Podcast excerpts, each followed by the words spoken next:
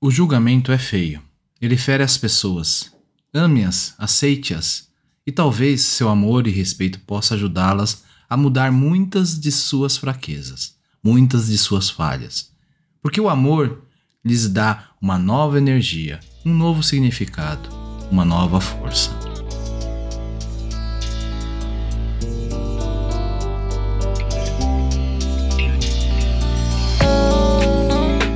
Olá, tudo bem com vocês? Hoje quero conversar sobre uma atitude muito presente em nossas vidas e que muitas vezes achamos que não fazemos, não temos essa atitude. Estou falando do julgamento. Então, acomode-se, esvazie o copo, relaxe e permite que esse seja seu momento, só seu.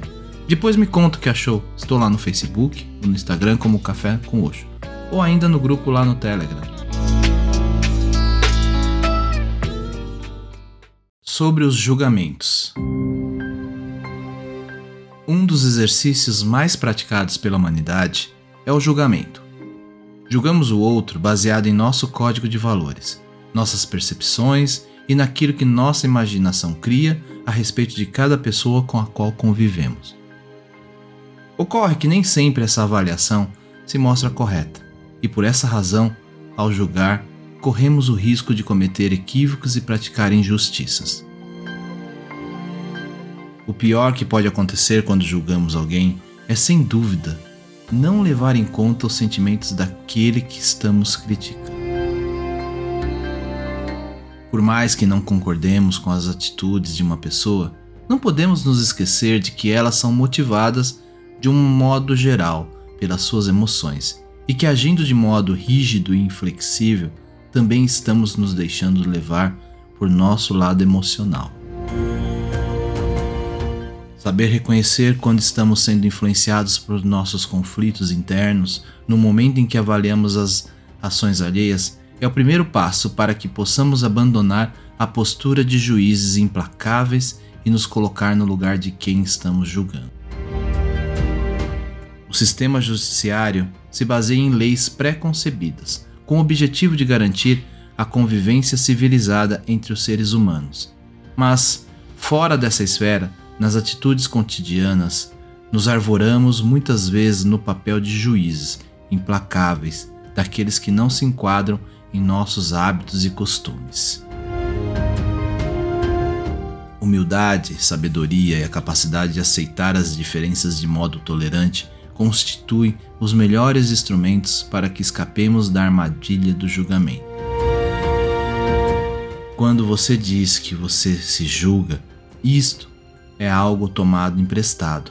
As pessoas julgaram-no e você deve ter aceitado as ideias delas sem nenhuma investigação. Você está sofrendo de todas as espécies de julgamento das pessoas e você está jogando esses julgamentos nas outras pessoas.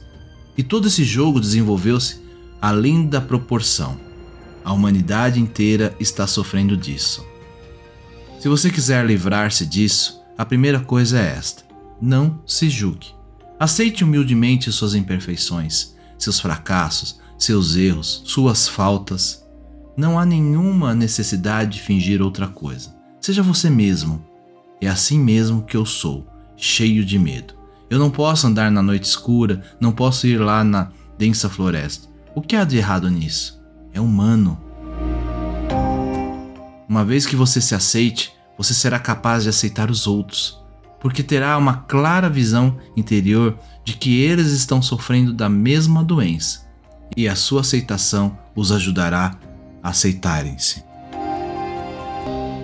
Nós podemos reverter todo o processo. Aceite-se.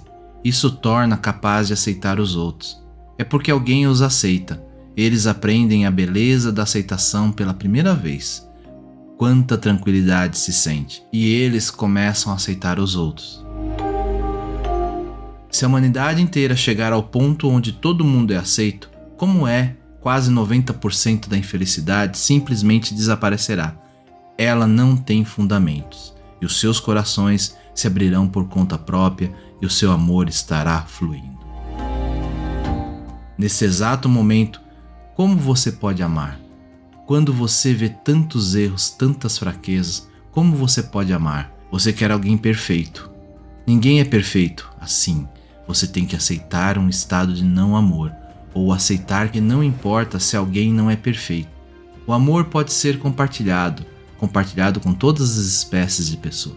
Não faça exigências. O julgamento é feio, ele fere as pessoas. Por um lado, você vai machucando, ferindo-as, e por outro lado, você quer o amor delas, seu respeito. Isso é impossível.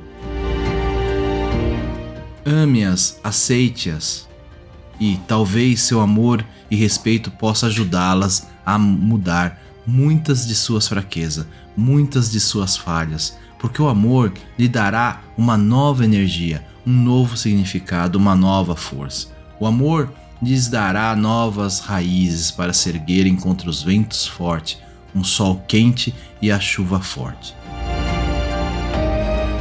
Se apenas uma única pessoa o ama, isso faz tão forte que você nem pode imaginar.